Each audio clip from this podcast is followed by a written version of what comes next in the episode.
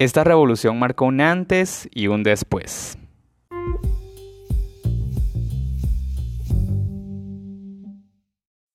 Hola muchachos, ¿qué tal? ¿Cómo están? Espero que estén muy bien. Pues bienvenidos a otro episodio más, bienvenidos a otro Viernes más de Podcast. Para mí un gustazo enorme, como siempre se los digo, estar acá compartiendo otra semana más, o sea, un placer total, ¿no? Y bueno, en el episodio de hoy te voy a hablar sobre la Revolución Rusa de 1917, que este fue un, fue un evento que marcó y cambió la historia de un país, o sea, fue un cambio totalmente radical para Rusia, cambió la estructura por completo del país. Aquí te voy a hablar de esto, ¿no? Así que bueno, yo soy Leonardo López Martínez, por si es la primera vez que se topan con este podcast, bienvenidísimos sean. Y a todos aquellos que me esperan cada viernes con un nuevo episodio, pues he aquí el episodio de hoy. Así que pónganse cómodos, relájense y sobre todo disfruten de este episodio. Así que sin nada más que decir, comencemos. La Revolución Rusa. Bueno, la Revolución Rusa fue un movimiento social y político que consistió en derrocar al gobierno imperial zarista eh, por el que se regía Rusia. La revolución dio inicio en febrero de 1917 cuando el zar Nicolás II de Rusia abdicó a la corona y esta ha sido uno de los eventos que más han marcado el siglo XX. Bien, teniendo esa pequeña introducción de lo que es la revolución rusa, nos vamos ahora a los antecedentes. ¿Qué fue eh, lo que detonó para que esta, esta revolución se llevara a cabo? Bueno, a principios del siglo XX el imperio ruso era una nación muy atrasada para su época. Una nación que se regía por el sistema feudal, a pesar de que era un gran imperio. O sea, imagínense el imperio ruso, ¿no? El imponente imperio ruso, y todavía se regía por un sistema feudal.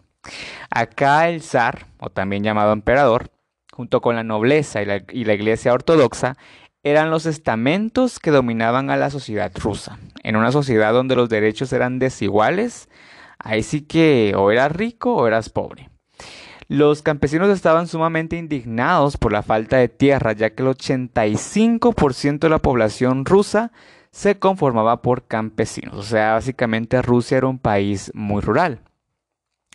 Para 1898 se creó el Partido Socialdemócrata Ruso, pero este carecía de apoyo social. Dentro de este partido existían dos corrientes políticas, los bolcheviques, que eran, que eran radicales, y los mencheviques, que eran un poco más modernos, ¿no? Años más tarde, en 1904, da inicio la guerra ruso-japonesa, en donde el zar Nicolás II, confiado en que ganaría esta guerra, pero no fue así. El resultado fue desastroso para Rusia y eso solo generó mayor descontento social en la población. Un año más tarde, en 1905, ocurre un estallido social que se le conoció como el Domingo Sangriento. El 22 de enero de 1905, el pueblo ruso se reunió frente al Palacio de Invierno para reclamar cambios en la política del país, ¿no? Pero el pueblo fue reprimido rápidamente con brutalidad.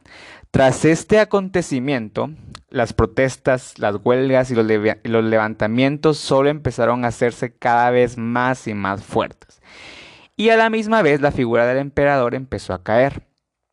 A eso también hay que sumarle a la emperatriz Alejandra, quien era la esposa del zar, quien estaba totalmente en desacuerdo de que, de que se hicieran reformas para ayudar al pueblo ruso. O sea, imagínense. Obviamente, el pueblo ruso pues ¿cómo no se va a indignar, no? Si no les estaban dando apoyo. Y es que todavía, para colmo de males, por así decirles, eh, Rusia se embarcó en la Primera Guerra Mundial, obteniendo un resultado nefasto. Entonces la economía en Rusia empezó a caer y, y esto hizo de que quedara apartada de los mercados europeos. Obviamente esto provocó el crecimiento de la pobreza y también de la hambruna en el país. Y bueno, es acá donde las personas dicen, donde los rusos dicen, ya no, ya no podemos aguantar más este, de este desnivel social. O sea, los ricos siguen siendo ricos cada vez más y más y los pobres seguimos siendo pobres cada vez más y más. Así que acá es donde ocurren dos etapas importantes eh, que marcaron la Revolución Rusa la Revolución de Febrero y la Revolución de Octubre de 1917, que en realidad Para, para el calendario juliano vendría siendo la revolución de marzo y la revolución de noviembre. ¿Por qué? Porque en ese entonces Rusia aún se regía por el calendario juliano. Entonces era aproximadamente como 14 días de diferencia por ahí, una cosa por ahí. Entonces, este, pero igual, está bien que le digan la revolución de febrero la revolución de octubre, ¿no? Pero bueno, empecemos con la revolución de febrero. En febrero de 1917 eh, cae la monarquía rusa, la cual había gobernado el país por más de 300 años, en donde el zar Nicolás II abdica la corona, el cual pues había sido zar o emperador de Rusia desde 1894. Tras la abolición de la monarquía, Rusia se convirtió en una república que quedó, que quedó bajo el gobierno de Alexander Kerensky, un político socialista. Este Kerensky fue uno de los líderes más destacados, llegando a ser elegido como vicepresidente del Soviet de Petrogrado, que era un consejo de trabajadores. En los primeros momentos de la Revolución Rusa, Kerensky fue extremadamente popular. Durante el gobierno de Kerensky se legalizó la libertad de prensa y de reunión y se permitió el regreso de exiliados políticos, entre ellos el regreso de Lenin. Pero a pesar de haber quedado en el cargo y ser muy popular, como les había comentado, Alexander no logró consolidarse en el poder debido a no haber apoyado una serie de medidas que serían favorables para los trabajadores, ¿no? Eh, y también por su intención de que Rusia permaneciera más tiempo en la Primera Guerra Mundial. Así que los soviets, quienes eran un grupo conformado por trabajadores, marineros y soldados, empezaron a quitarle el poder a Kerensky poco a poco. Y pues cómo no, o sea, ellos querían ver un cambio, pero pues Kerensky no se los estaba dando. Así que en abril de 1917, Vladimir Lenin, aprovechando su regreso del exilio y usando sus conocimientos sobre las teorías del marxismo y Engels, y también aprovechando su excelente dote de oratoria, reafirmó su posición como pieza clave del movimiento obrero. Entonces Lenin eh, alcanzó su pico más alto del poder entre los soviets y junto a León Trotsky, un político revolucionario, planearon el derrocamiento del gobierno provincial. Así entonces Lenin anunciaba la salida de Rusia de la Primera Guerra Mundial. También indicó el repartimiento de tierras y creó una alianza entre los trabajadores de campo y las fábricas. Esto suponía obviamente a rehusarse mm, a colaborar con cualquier, eh, con cualquier gobierno provisional. Vladimir Lenin creía que la Primera Guerra Mundial era un asunto meramente capitalista y un conflicto entre los imperios. Por eso es que él veía con urgencia que pues Rusia saliera de la Primera Guerra.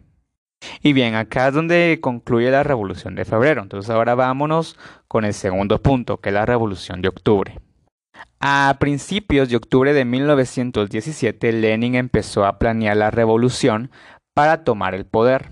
Así, el 24 de octubre, los bolcheviques, liderados por Vladimir Lenin y organizados por Trotsky, se establecieron en diferentes puntos de Petrogrado, que hoy es San Petersburgo, que pues así se le llamaba antes a San Petersburgo, Petrogrado.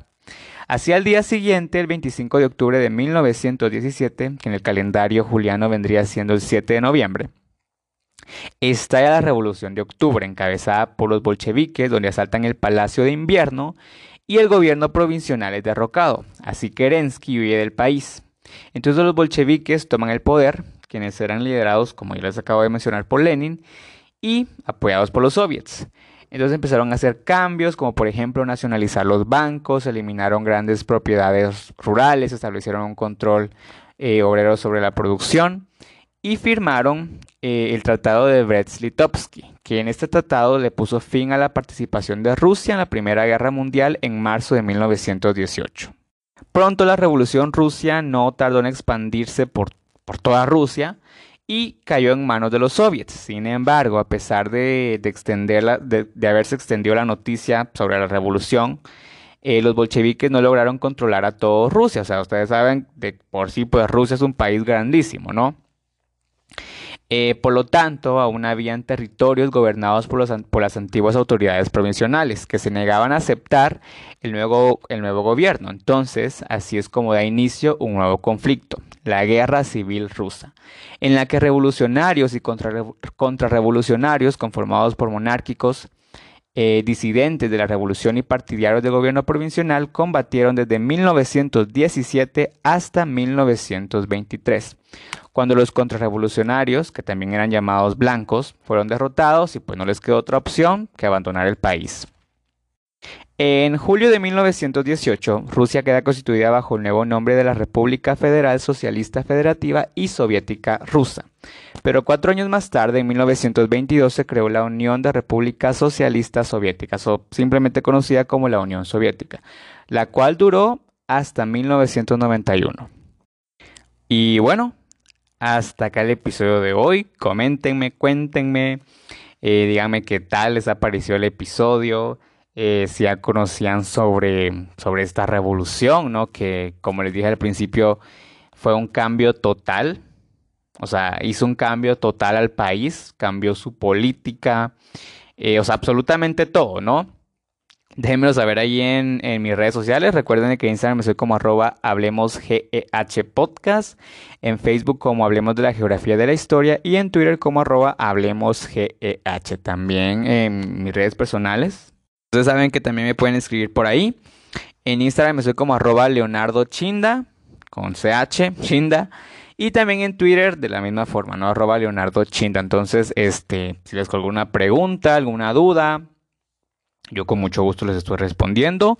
O bien si quieren que hable de algún tema, pues me lo dejan saber ahí. Yo con muchísimo gusto les estoy haciendo el episodio, ¿no? Así que, mm, pues nada, muchas gracias por haber estado acá, por haber estado otro viernes más, por haberse tomado eh, un ratito de su tiempo y haberme escuchado, de verdad se los agradezco bastante.